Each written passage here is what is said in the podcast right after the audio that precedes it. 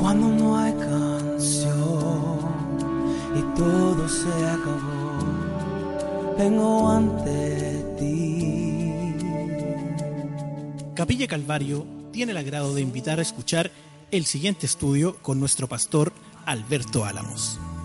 Regresaré a adorar como antes, donde todo eres tú, donde todo eres tú, Jesús. Vamos a comenzar entonces nuestro estudio esta mañana. Vamos a seguir estudiando esta mañana el libro de Levítico. Les invito por favor a abrir sus Biblias en el libro de Levítico. Continuamos estudiando la palabra del Señor libro por libro, capítulo a capítulo, versículo a versículo, para no rehuir todo el consejo de Dios. Esa es la razón de por qué estudiamos la Biblia en forma sistemática. Esa es la razón por qué miramos eh, la Biblia eh, como el Señor lo ha eh, establecido, libro a libro, capítulo a capítulo, versículo a versículo. Así que hoy nos corresponde estudiar el libro de Levítico, la segunda parte eh, del capítulo 5, Levítico capítulo 5. Haciendo un breve repaso de lo que hemos visto hasta aquí, los primeros versículos del capítulo 5 de Levítico nos habla acerca de la responsabilidad espiritual que tenía el sacerdote ante Dios y también eh, frente al pueblo de Dios. El sacerdote tenía una gran responsabilidad de poder ser un hombre intachable ante Dios y ante el pueblo. Y también se refiere en los primeros versículos del capítulo 5, que ya lo miramos la semana pasada, habla acerca de la responsabilidad de los dirigentes del pueblo, los dirigentes del pueblo de Israel, los jefes del pueblo de Israel también ellos tenían responsabilidades espirituales y el pueblo propiamente tal también tenía responsabilidades espirituales que ellos debían cuidar. Es decir, que el pueblo y los dirigentes era un pueblo santo, separado del mundo, dedicado 100% a Dios. Y como un pueblo santo, como un pueblo de Dios, tenía algunas leyes y mandamientos que Dios les había establecido por medio de Moisés. Y también nosotros miramos y vemos aquí que uno de los mandamientos que habla explícitamente el capítulo 5 del eh, libro de Levítico, los primeros versículos, acerca de que el pueblo, es decir, el sacerdote, los jefes y el pueblo, ellos no se podían contaminar con ninguna cosa inmunda, con ningún cadáver, con ningún animal inmundo o reptil, de acuerdo a sus leyes. Y eso como enseñanza práctica aplicable a nuestro tiempo y a la iglesia del Señor, eso nos enseña que nosotros como creyentes, hijos de Dios, como dice el apóstol Pedro, que nosotros como iglesia de Dios somos real sacerdocio, nación santa, pueblo adquirido por Dios, entonces también tenemos ciertas responsabilidades. De hecho, el libro de Levítico marca principios, marca principios también a la iglesia del Señor. Así que Así que aquí nosotros miramos y vemos que como iglesia debemos cuidar nuestro corazón para no ser contaminado con el pecado. Y así no ser apartados de la comunión con Dios. Lo único que nos aleja de Dios es el pecado. Y eso es lo que Dios quiere conservar y por eso da sus leyes, sus mandamientos para nosotros como iglesia y el pueblo de Israel y nosotros como iglesia poder guardar nuestro corazón en todo esto. Ahora, Suponiendo el caso, como pasó en el pueblo de Israel y también en la iglesia del Señor, que sí, cometieron pecados, por ignorancia, por lo que sea. Sí, algunos del pueblo de Israel se contaminaron con estas cosas inmundas que señala aquí la ley. El Señor también da la salida a aquellos que se habían contaminado. ¿Cuál era eh, la salida? Capítulo 5 de Levítico, versículo 5, dice lo siguiente, cuando pecare en alguna de estas cosas, confesará aquello en que pecó. Versículo 6, y para su expiación traerá a Jehová por su pecado que cometió, y ahí comienza a dar claramente las indicaciones. ¿Cuál es la salida? Número uno, si el hombre pecó, si el hombre está lejos de Dios, en desobediencia a Dios, por alguna cosa inmunda, está separado de Dios, lo primero que tiene que hacer es confesar su pecado. Es lo que dice aquí, el principio que Dios establece, confesar su pecado, confesará aquello en que pecó. Y luego venía esta parte importante, la expiación, algo que Jesús hizo por nosotros al morir en la cruz del Calvario. Él no solo cubrió el pecado del hombre, sino que lo quitó de raíz. Aquel que ha creído en Él, aquel que ha confesado su pecado a Él, siente ese perdón de pecados. No es que el hombre ahora tenga que pagar para poder recibir el perdón de pecados. No es que el hombre ahora tenga que hacer tal o cual cosa para recibir el perdón de pecado, sino que el precio Cristo ya lo pagó en la cruz del Calvario.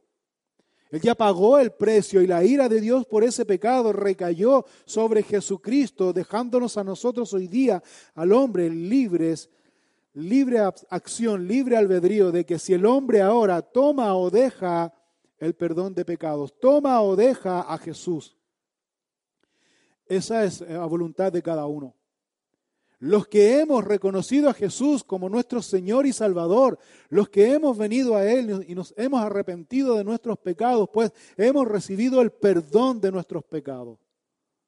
El perdón de todos nuestros pecados, no solo algunos, sino de todos nuestros pecados, como dice aquí la Escritura.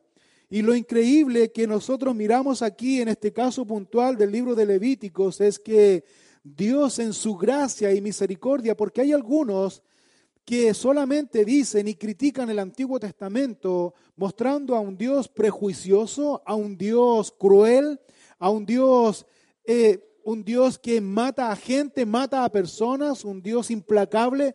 Pero aquí en este versículo 5 lo que podemos ver aquí es demostrada una vez más la gracia de Dios en el Antiguo Testamento dando la opción al israelita que había cometido pecado, que podía enmendar su error, volver a la comunión y tener esta comunión personal con Dios, esta relación con Dios. ¿De qué manera? ¿De qué forma?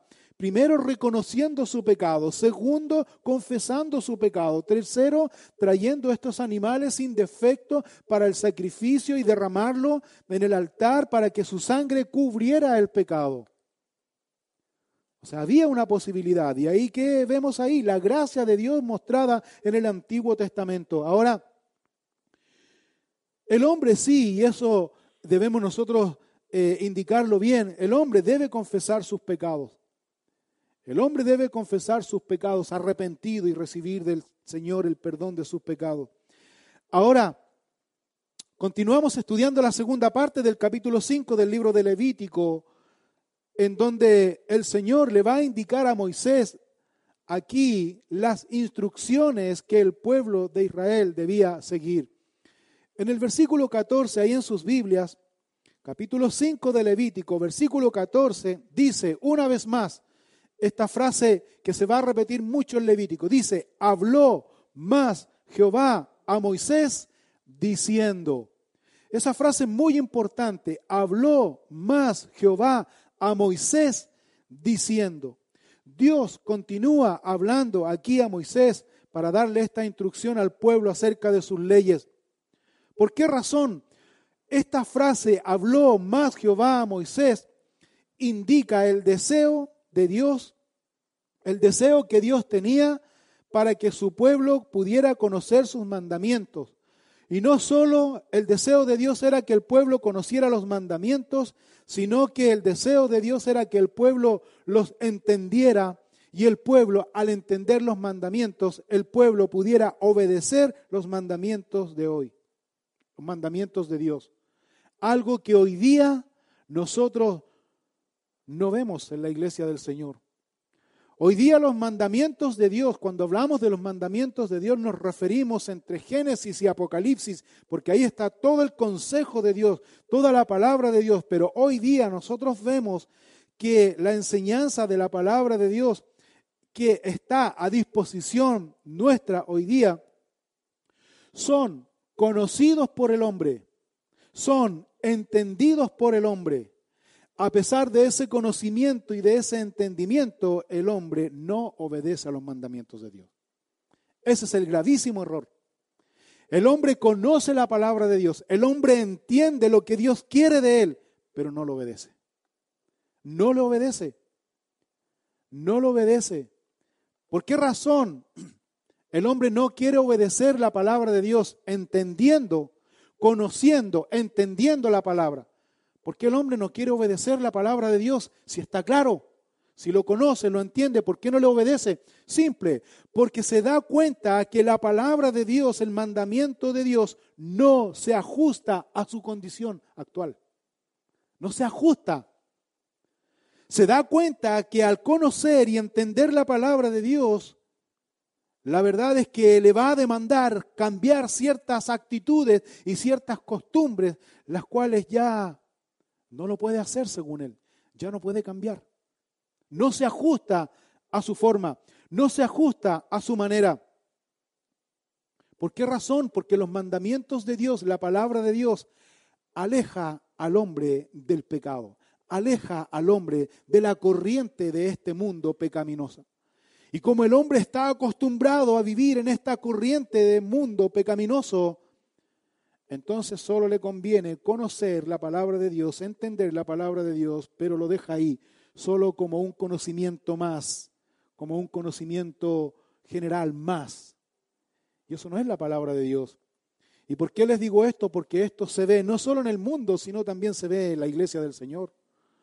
Eso se ve en la iglesia del Señor. La palabra de Dios, según el Salmo 119, no lo vamos a leer porque es el salmo más largo de toda la, de toda la, la Biblia. Pero si tú lees con detenimiento el Salmo 119, te vas a dar cuenta que la palabra de Dios contiene la verdad de Dios. la palabra de Dios guía nuestros pasos. La palabra de Dios ordena nuestro camino. La palabra de Dios contiene la verdad de Dios. La palabra de Dios guía nuestros pasos. La palabra de Dios ordena nuestro camino. Por lo tanto, la palabra de Dios es vida para el hombre que no solo conoce la palabra, que no solo la entiende, sino que la palabra de Dios es vida para quien obedece literalmente los mandamientos de Dios, creyendo en la palabra de Dios y aplicándola a su vida. Aunque eso le cueste separarse y no contaminarse con la corriente de este mundo, porque eso es lo que quería Dios en un principio. Cuando Dios sacó al pueblo de Israel de la costumbre egipcia, cuando Dios los liberó de la esclavitud y los llevó por el desierto, los 40 años que Dios guió al pueblo de Israel por el desierto, según el libro de Éxodo, los 40 años era para que el pueblo conociera a su Dios. Y era para que Dios se revelara a su pueblo. Esa fue la razón porque había otra ruta más corta en donde si ellos tomaban esa ruta más corta se demoraban para llegar a la tierra prometida 11 días. 11 días, ¿por qué Dios los guió por otra ruta más larga en donde tenían que pasar por entre medio de un río? Era para que el pueblo pudiera ver a Dios, para que el pueblo no solo conociera a Dios, para que el pueblo no solamente entendiera de Dios, entendiera que había Dios y entendiera su palabra, sino para que el pueblo obedeciera. Y les quiero hacer una pregunta esta mañana. De esa primera generación que salió de Egipto, ¿cuántos entraron a la tierra prometida después de 40 años? ¿Cuántas personas entraron a la tierra prometida después de esos casi 3 millones de judíos que salieron? ¿Cuántos? ¿Cuántos? Dos. ¿Quiénes fueron? Josué y Caleb. ¿Y por qué razón? ¿Por qué razón entró Josué y Caleb? Por una razón muy simple. Ellos conocieron los mandamientos de Dios. Ellos entendieron los mandamientos de Dios. Ellos creyeron y obedecieron los mandamientos de Dios y por esa razón entraron a la tierra prometida. Ahora hay un detalle. Moisés, si bien es cierto, él no entró a la tierra prometida por una razón muy simple. ¿Por qué razón creen ustedes que Moisés no entró a la tierra prometida?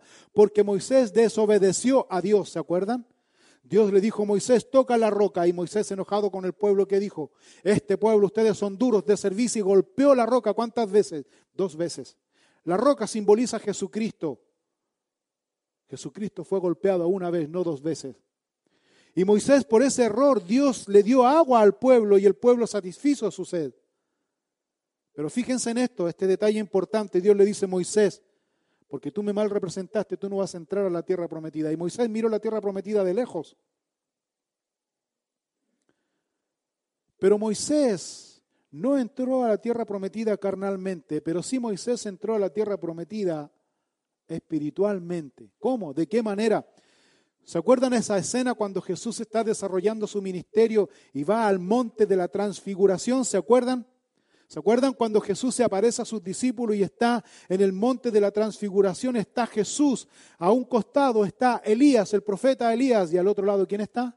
Moisés. Y eso también nos da una gran enseñanza a nosotros, que a la tierra prometida y que al reino de los cielos se entra espiritualmente y no carnalmente. Para entrar espiritualmente, ¿qué hay que hacer? Creer por fe en Dios. No solamente conocer el mandamiento de Dios, no solamente entender el mandamiento de Dios, sino obedecerle. Y de esa manera nosotros vamos a entrar al lugar que Él nos tiene preparado, donde Jesús fue a preparar un lugar para nosotros, para que donde Él esté, nosotros también podamos estar. Entonces la palabra de Dios cuando dice el versículo 14 aquí de Levítico 5, 14, habló más Jehová a Moisés diciendo, ponga su nombre, saque a Moisés y ponga su nombre. Habló más Jehová a Alberto, habló más Jehová a María, habló más Jehová a Eduardo diciendo. Y eso es lo que hacemos cuando venimos a estudiar la palabra de Dios, porque la palabra de Dios, porque lo que Dios quiere hacer en nosotros es enseñarnos su verdad, guiar nuestros pasos, ordenar nuestro camino, pero por una razón muy simple, porque Él nos ama. Luego vemos en los versículos siguientes, desde el versículo 15 en adelante del capítulo 5 de Levítico, vemos el propósito que Dios tuvo al entregar estos mandamientos a su pueblo. ¿Cuál es el propósito? Levítico 5:15 dice, cuando alguna persona cometiere falta y pecare por hierro, en las cosas santas de Jehová, traerá por su culpa a Jehová un carnero sin defecto de los rebaños conforme a tu estimación en ciclos de plata del ciclo del santuario en ofrenda por el pecado y pagará lo que hubiere defraudado de las cosas santas y añadirá a ello la quinta parte y lo dará al sacerdote y el sacerdote hará expiación por él con el carnero del sacrificio por el pecado y será perdonado. En primer lugar aquí debemos definir la palabra falta. Cuando dice, cuando alguna persona cometiere falta, esa palabra falta se refiere a una persona infiel y traicionera. A eso se está refiriendo. Falta está diciendo una persona infiel a los mandamientos de Dios y a Dios, una persona que traiciona el pacto con Dios y traiciona a Dios. A eso se refiere falta, cuando alguna persona cometiere esta infidelidad y esta traición a Dios, está directamente ofendiendo, pasando por alto, desacreditando el pacto que el pueblo de Israel, que el israelita hizo con Dios. Porque recordemos que el pueblo de Israel hizo un pacto con Dios. Por lo tanto, aquí la advertencia es hecha a todo israelita que hizo este compromiso con Dios. Cuando hay un pacto, cuando hay un contrato, hay deberes, hay derechos y deberes de ambas partes. Cuando hay un pacto en el Antiguo Testamento, el mayor del pacto, que en este caso es Dios, es quien pone las condiciones al menor. Y Dios puso las condiciones aquí al pueblo de Israel, que era servirle, y por eso le da los mandamientos aquí. Por lo tanto, el deber del israelita era mantener y cuidar responsablemente y ser fiel a este pacto con Dios y no traicionar a Dios, no ofender a Dios. Pero en este caso puntual aquí, el Señor dice, cuando alguna persona cometiere falta y pecare por hierro, hierro significa por error, hierro significa por ignorancia, pecar por ignorancia, Pecar sin saber, sin darse cuenta. Dice aquí que el hombre debía ofrecer sacrificios a Dios. Pecar por hierro entonces significa pecar sin darse cuenta en las cosas santas. Dios también aquí es muy explícito. Dios no dice pecar por hierro en cualquier cosa, no, Dios es muy explícito. Dios dice pecar por hierro en cosas santas. ¿A qué se refiere con cosas santas?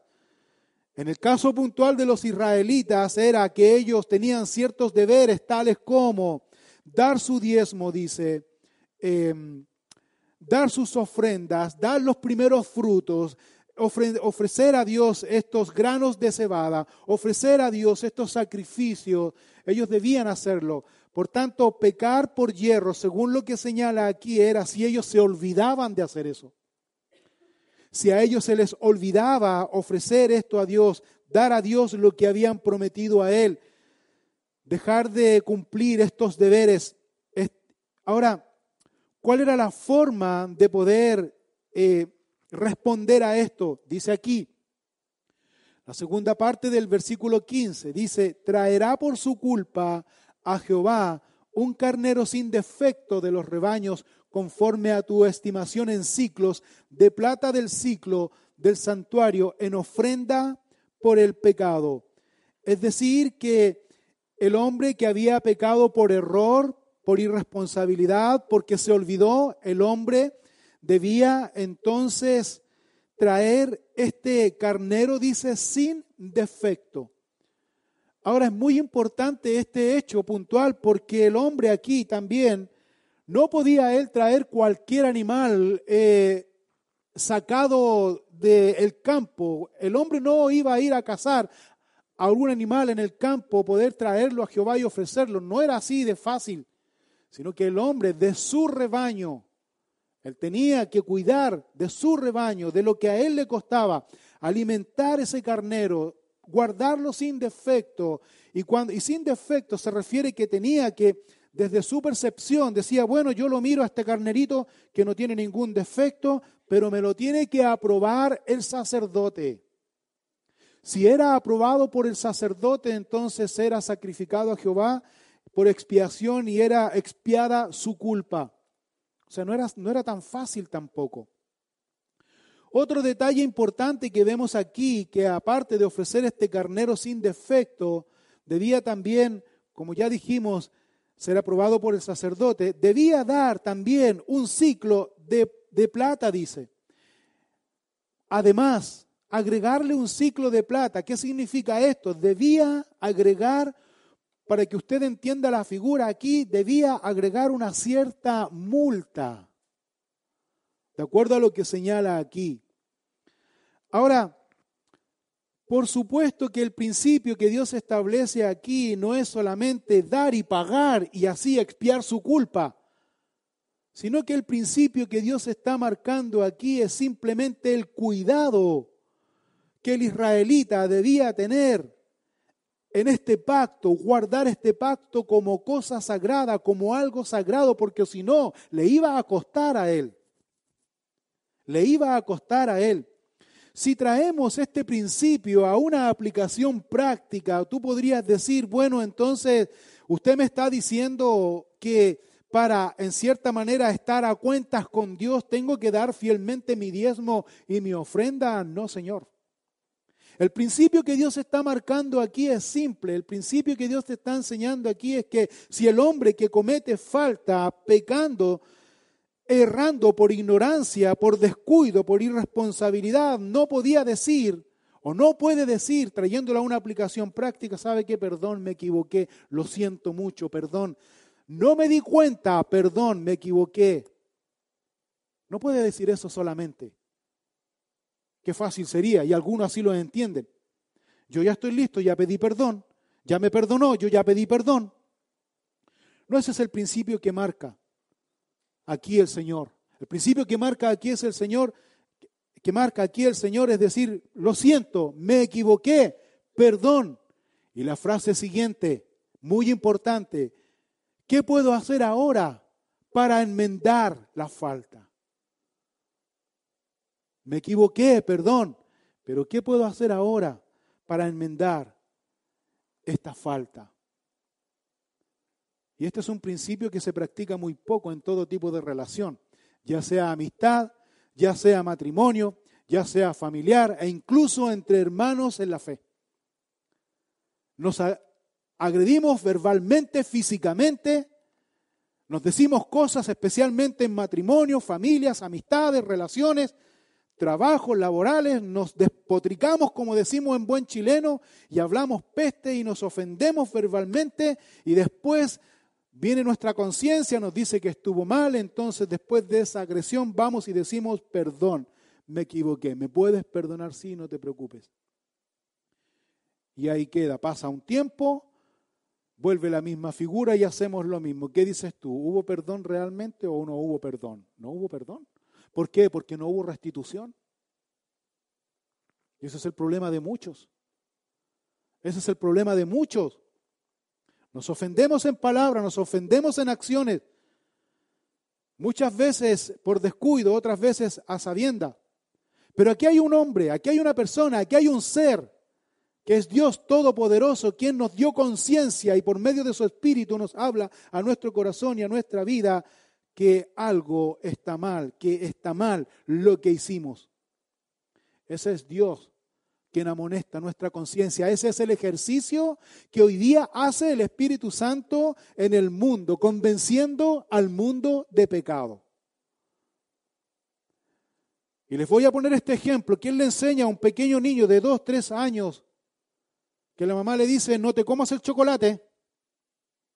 Y va el niñito y se da la media vuelta a la mamá y de repente va y se comió todo el chocolate y cuando la mamá lo pilla, ¿cuál es el instinto de ese niño cuando se está comiendo el chocolate? Lo esconde. ¿Sí o no? ¿Y quién le enseñó que debía esconder ese chocolate? Es el instinto que nosotros llevamos a raíz de la desobediencia, a raíz el fruto que, que nosotros tenemos en nuestra conciencia de habernos alejado de Dios, de habernos apartado de Dios. Por lo tanto, Dios nos enseña aquí que el perdón debe ir acompañado de acción. El perdón debe ir acompañado de restitución del agravio. En este caso, llevándolo a una aplicación práctica, yo no solamente puedo quedarme con decirle a quien agredí, ya sea mi esposa, ya sea mi amigo, ya sea quien sea, yo no le puedo decir perdón, me equivoqué, sino que lo que el Señor me demanda, para ser más claro aún, es un cambio de actitud, no hacer lo mismo, no seguir haciendo lo mismo, no teniendo, no seguir teniendo el mismo comportamiento. Tiene que haber un cambio, esa es restitución, de acuerdo a lo que enseña aquí la Escritura. Y les voy a dar un ejemplo bíblico claro de que este principio lo marcó el Señor Jesucristo cuando Él realizó su ministerio. En el Evangelio de Marcos, en el capítulo 5, aparece la historia de un hombre que no, tenía un demonio, sino tenía una legión de demonios. Se llamaba o se llama el endemoniado Gadareno. No tenía solo un demonio, tenía una legión de demonios. Y este hombre vivía en el cementerio, ahí vivía este hombre. Cuando el Señor Jesucristo con sus discípulos llegó a la orilla de ese lugar que se llamaba Gadara, este hombre sale al encuentro de Jesús, poseído por esta legión de demonios. Y ahí algunos conocemos la historia que los demonios le dicen, Señor, has venido a atormentarnos antes de tiempo. Y el Señor restaura a este hombre y el Señor con su autoridad expulsa a estos demonios. Pues estos demonios salen y se meten en un hato de cerdos. Y estos cerdos van y se van por un despeñadero cayendo al mar y se ahogan. Pero el punto a que los quiero llevar es que cuando este hombre se sintió liberado por estos demonios, por el Señor Jesucristo, la reacción instantánea de este hombre fue seguir al Señor seguir al Maestro. Así lo dice Marcos capítulo 5, versículo 19 solamente quiero leerles. Después que el Señor hace el milagro, este hombre quiere seguir, quiere subirse a la barca con Jesús y seguir con Jesús. Pues dice el versículo 19, más Jesús dice, no se lo permitió, sino que le dijo, vete a tu casa, a los tuyos, y cuéntales cuán grandes cosas el Señor ha hecho contigo y cómo ha tenido misericordia de ti. Aquí hay un principio. Aquí hay un principio, o más bien aquí confirma el principio de, la restauración, del perdón y la restauración y la restitución. ¿En qué sentido? Que este hombre, cuando recién comenzaron a poseer los demonios a este hombre, este hombre tenía una esposa, por lo que vemos aquí. Este hombre tenía una familia, este hombre tenía hijos tal vez. Este hombre tenía, vivía dentro de una comunidad y este hombre comenzó a agredir a su esposa, tal vez no solo verbalmente, sino físicamente. Comenzó a agredir a sus hijos, comenzó esta agresión psicológica en su esposa, en sus hijos, a tal punto que este hombre no lo soportaba a nadie, así que el único lugar que lo podía soportar es los muertos, estar entre los muertos. Así fue, es lo que vemos aquí, o lo que podemos suponer, porque si el Señor le dice, vuelve a tu casa, es porque este hombre para ser discípulo del Señor, primero este hombre tenía que restituir en su actitud, con su actitud, con su conducta, restituir el daño que hizo en su esposa, en sus hijos, en su comunidad, en su casa. Por eso le dice aquí el Señor, vete, ¿dónde? Vete donde quieras, anda, hace tu vida. No, ¿dónde? Tienes que ir a tu casa. Qué curioso. ¿Qué detalle más importante? Mirar, observar a tu casa, no a los tuyos, no a tu grupo de amigos, no a tu grupo de... a tu casa, vete a tu casa. Y por si estuviera más claro, para que la palabra no fuera tan amplia, el Señor no deja lugar a dudas. A los tuyos, marque esa frase ahí, dice, a los tuyos, su familia, a los tuyos. Y la otra palabra importante que me llama la atención es, y cuéntales y cuéntales, la palabra cuéntales en el sentido aquí quiere decir, transmíteles, háblales en tu conducta, en tu actitud, en otras palabras, para ser más directo, les está diciendo aquí el Señor Jesucristo a este hombre, le está diciendo, gánate la confianza, la cual perdiste. Eso le está diciendo. Gánate su confianza. No vuelvas a tu casa, bueno, llegué, me echaron ustedes, pero ahora llegué, soy otro. Véanme, el Señor me cambió, el Señor me transformó. ¿Qué le iba a decir su esposa? ¿Qué le iban a decir sus hijos? ¿Qué le iba a decir su comunidad? Tengo que ver para creer. Porque ya no te creo. Has dicho tantas cosas que vas a cambiar y ya no te creo. Quiero verlo. La palabra cuéntales significa eso. Vive. ¿Te cambió Dios? Vívelo.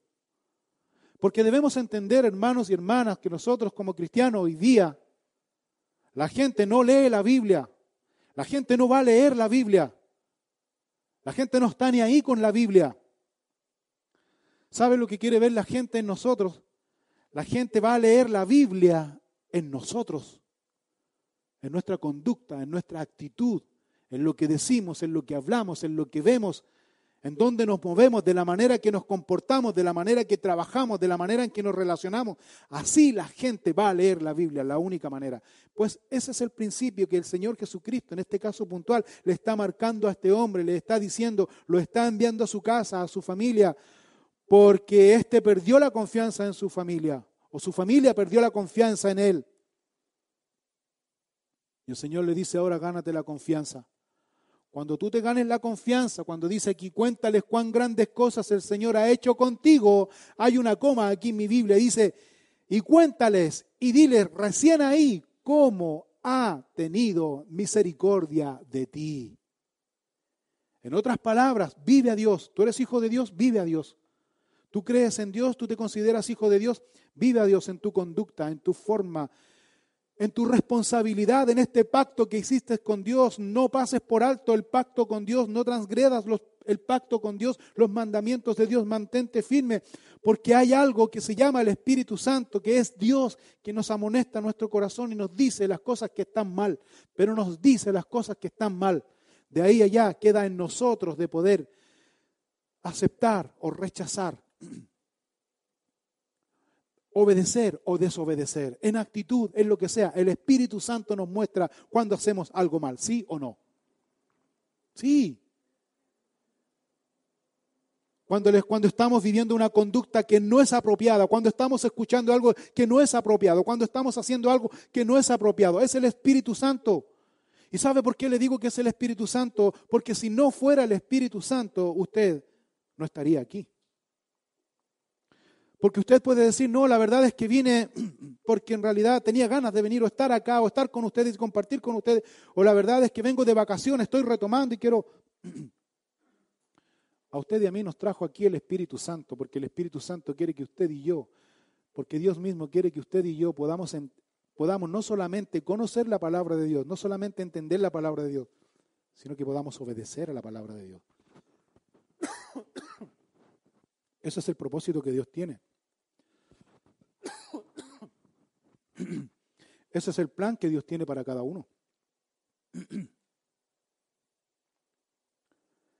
Y miramos aquí que la Biblia en Primera de Juan capítulo 3 versículo 18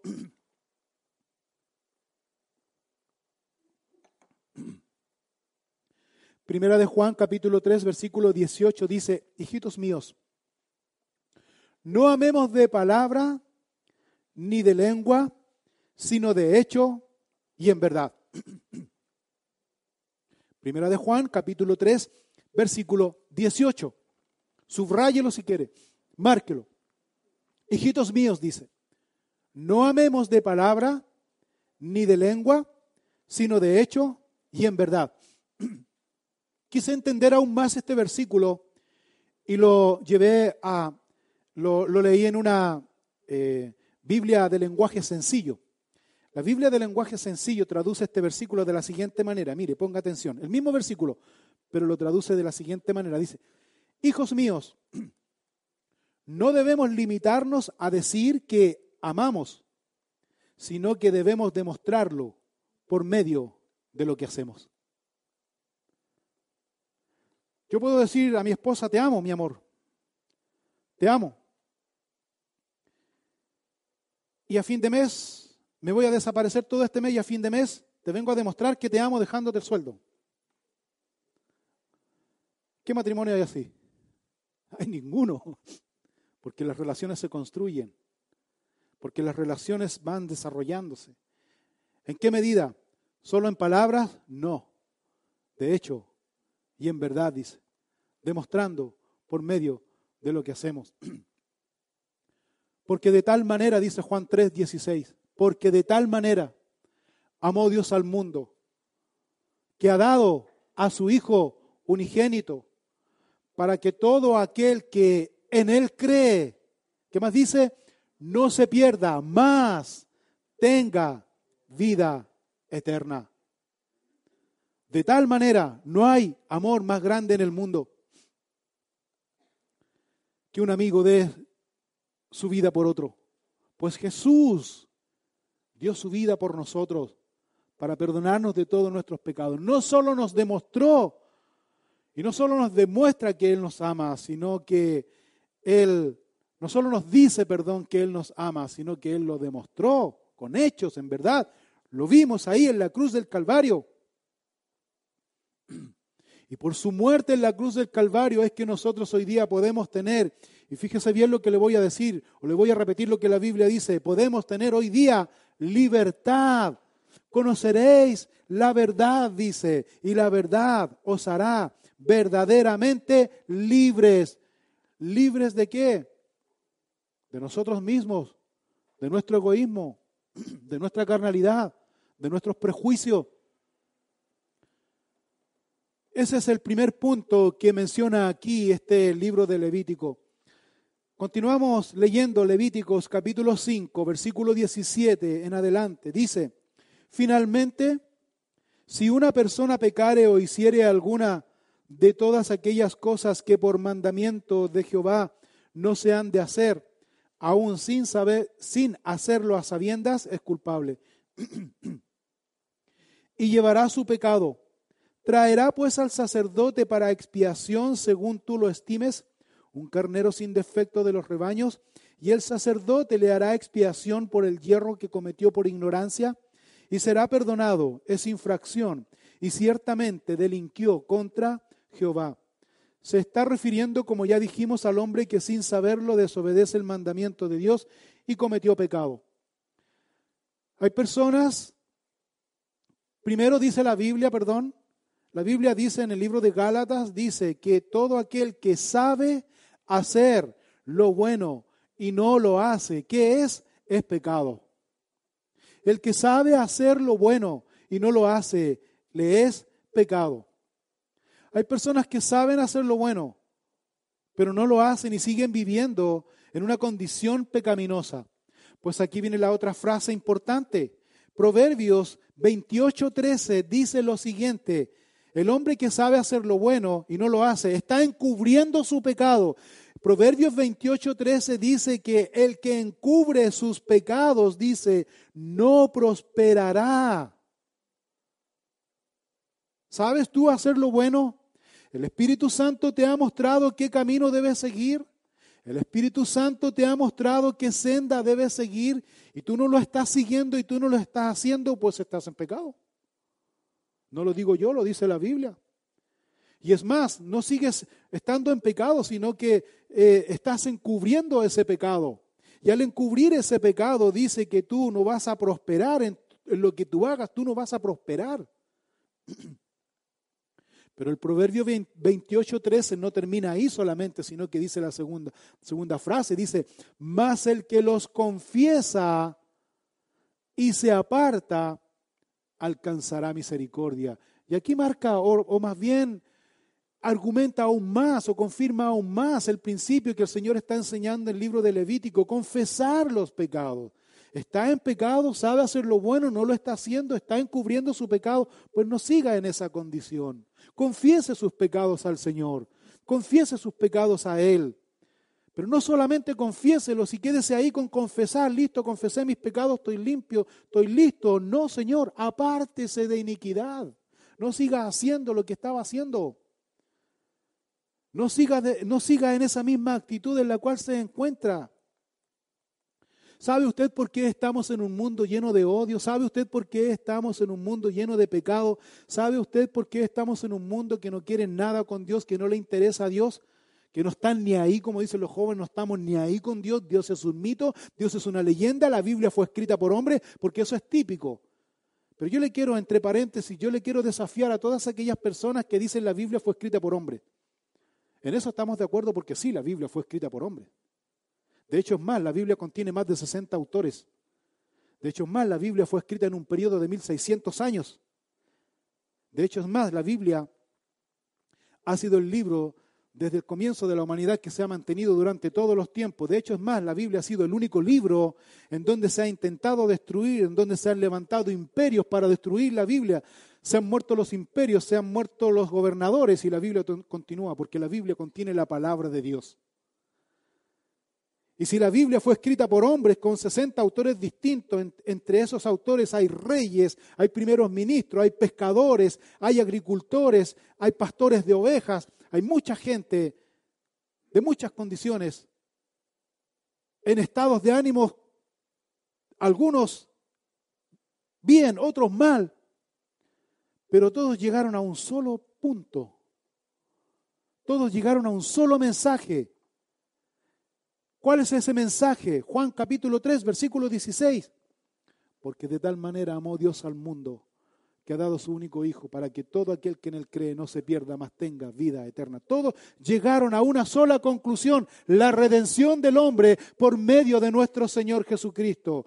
Mencióneme usted o póngase de acuerdo usted con 60 personas más para escribir unas notas de lo que sea y vea usted si hay unidad. Vea usted si hay unidad en la historia del hombre, en diferentes años, en diferentes tiempos, diferentes épocas. Vea usted si hay unidad en sus escritos. No hay ninguno. La Biblia contiene todos esos escritos. Aparte de eso, lo que dice la Biblia, lo que señala la Biblia, se ha cumplido fielmente. Jesús dijo, el cielo y la tierra pasarán, pero mis palabras no pasarán. ¿Sabe a qué se refiere eso?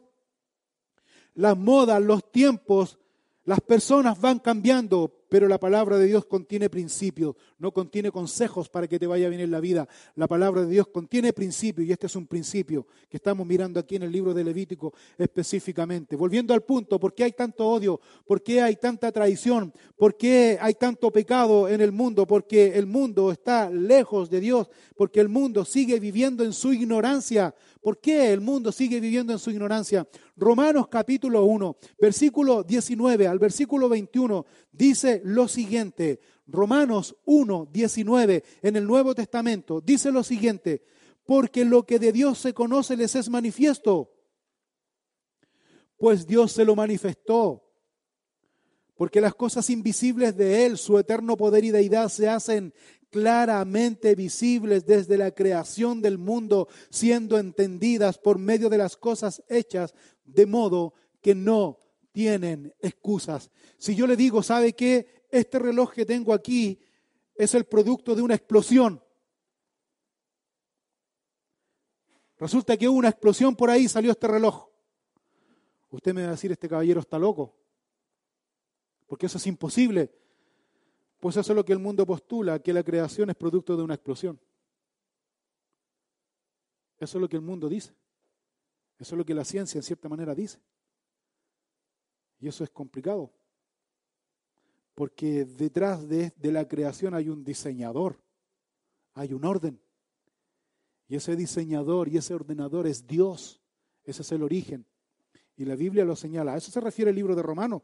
Lo que de Dios se conoce les es manifiesto porque Dios ya lo manifestó. Vea la creación, ustedes que estuvieron en la playa, ustedes que estuvieron en el campo, que estuvimos en la playa, una vista espectacular ahí que veíamos en Pichilemu, hermano, me tocó ahí mirar todos los días cuando salía con mi amigo, ahí, siempre le decía lo mismo, ya, ya lo tenía chato, pero él me seguía siempre igual porque me quiere, yo sé que así. No, y él también me decía lo mismo. una vista espectacular, eso no pudo haberse hecho así por así. Cuando tú vas al campo y tú ves las florcitas y, ves los pajaritos y ves el, aire y ves el silencio y ves la pureza y ves, tú no puedes decir esto se hizo solo, ¿no? Gracias a Dios, nosotros que somos cristianos y podemos estar en medio de la naturaleza, ¿qué podemos decir? ¿Qué nace de nuestro ser? Gracias a Dios por darme esta oportunidad. Porque tú me amas, Dios. Pues a eso se refiere aquí el apóstol Pablo. No tienen excusa, no tienen excusa. Pues sigamos leyendo versículo 21 de Romanos 1. Pues habiendo conocido a Dios, no le glorificaron como a Dios, ni le dieron gracias, sino que se envanecieron en su razonamiento y su necio corazón fue entenebrecido. Esta es la razón de por qué el mundo está lleno de odio. Esta es la razón de por qué el mundo está sumido en la perversión máxima. ¿Por qué? Porque la gente tiene conciencia que Dios existe. Tiene conciencia que Dios existe. Pero a la misma gente no le interesa conocer a Dios. ¿Por qué? Porque han asociado a Dios a una religión. Dios no es religión. Perdóneme que les diga, Dios no es religión. No es religión. Si tú piensas, no, la verdad es que yo no quiero ser religioso, yo tampoco, porque yo no soy religioso. Porque Dios no es religión. ¿Por qué el hombre, por qué el mundo está lleno de odio? ¿Por qué hay tanta perversión? Porque el hombre hoy día, como dice la Biblia, sigue envanecido en su razonamiento, dejando a Dios de lado. No quiere reconocer a Dios. Eso ya es problema de la persona. Eso ya es problema del hombre. Porque Dios está manifestado en todas las cosas del mundo, en todas las cosas, en mi vida, en su vida. Dios está manifestado su poder. Pero el hombre simplemente no quiere considerar a Dios porque el razonamiento del hombre lo conduce más y más al mal, lejos de Dios, lo lleva a seguir viviendo en la inmoralidad, sin satisfacción. Porque el hombre hoy día está buscando un vacío. Hoy día nosotros vemos claramente que lo único que puede quitar el vacío del hombre es Dios, pero el hombre está empecinado en hacer muchas cosas, en vivir de la mejor manera, tener la mejor familia, la mejor profesión, el mejor sueldo, qué sé yo, el mejor estatus social, pero el hombre sigue estando vacío en su corazón. Porque no quiere conocer a Dios, no quiere acercarse a Dios, porque lo asocia a una religión, están equivocados. Dios no es religión, Dios es una relación personal con el hombre. Dios quiere tener una relación personal con el hombre. Dios es el único que llena el vacío del corazón del hombre. Por esa razón es importante que tú en esta mañana puedas considerar y mirar esto que es muy importante. ¿Quién es Dios para ti? Lo segundo, tú tienes convicción de que realmente tú eres feliz. Tú tienes convicción que realmente estás viviendo de acuerdo al plan perfecto de Dios. Tú tienes convicción que si realmente estás obedeciendo a los planes de Dios, a la voluntad de Dios. Porque no te engañes esto, el conocimiento el conocimiento de Dios no te hace salvo. El entendimiento de Dios no te hace salvo. Lo que te hace salvo es claramente el obedecer a los mandamientos de Dios. Hoy día nosotros tenemos conocimiento y sabiduría. Hoy día el mundo está lleno de personas que tienen conocimiento, profesionales, hombres capísimos en su área, pero en sus vidas personales tienen la escoba, como decimos. Tienen el desorden terrible. No tienen sabiduría. La palabra de Dios no solamente te da conocimiento, sino te da sabiduría también. La Biblia dice que el principio de la sabiduría es el temor a Jehová.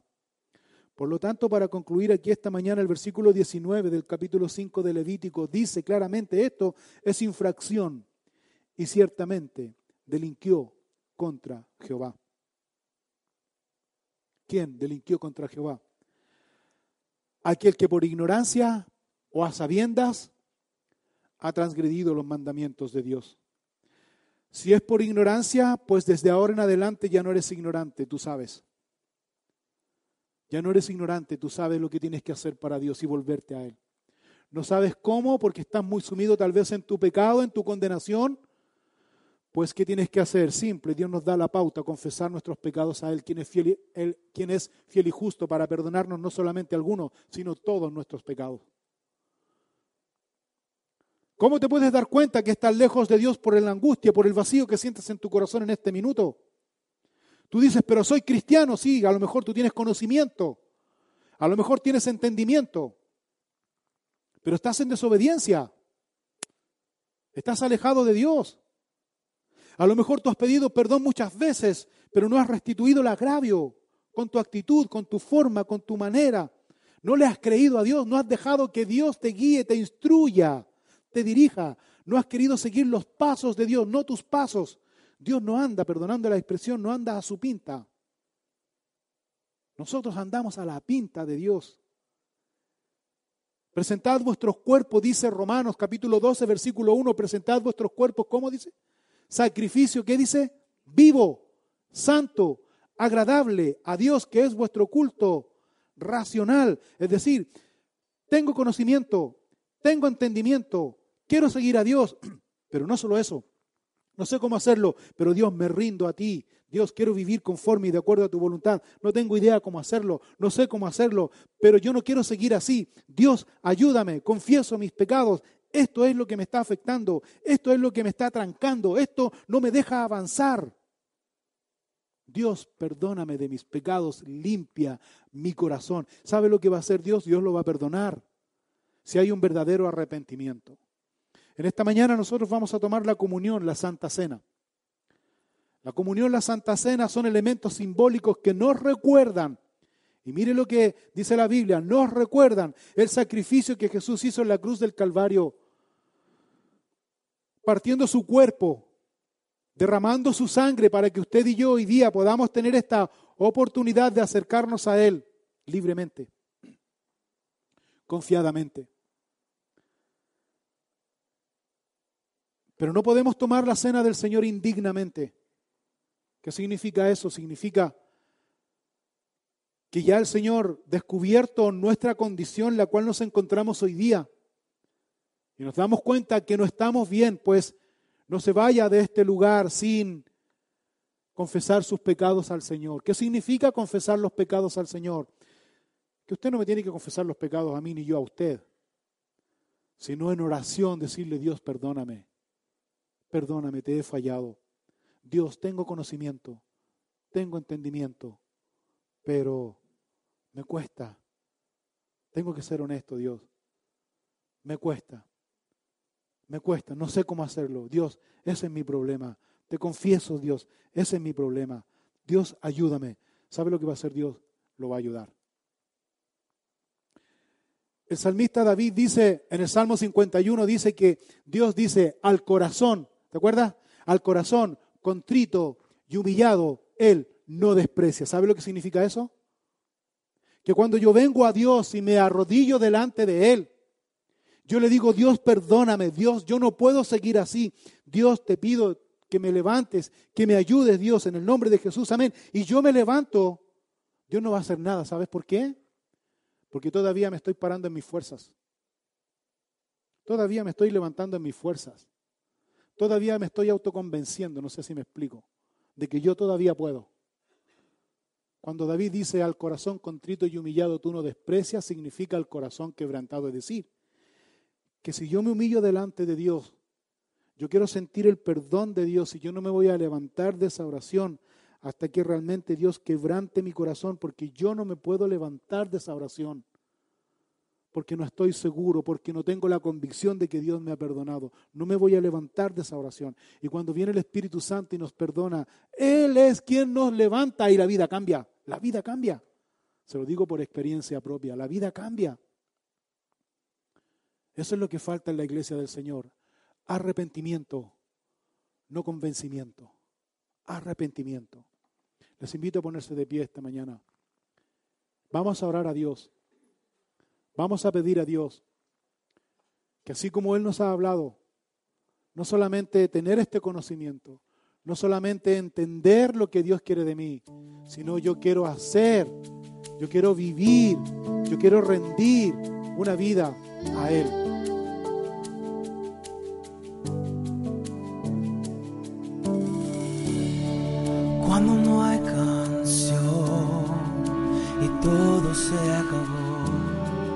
Vengo ante ti. Si necesitas oración, escríbenos a oración@capillafm.cl. Regresaré a adorar como antes, donde todo eres tú, donde todo eres tú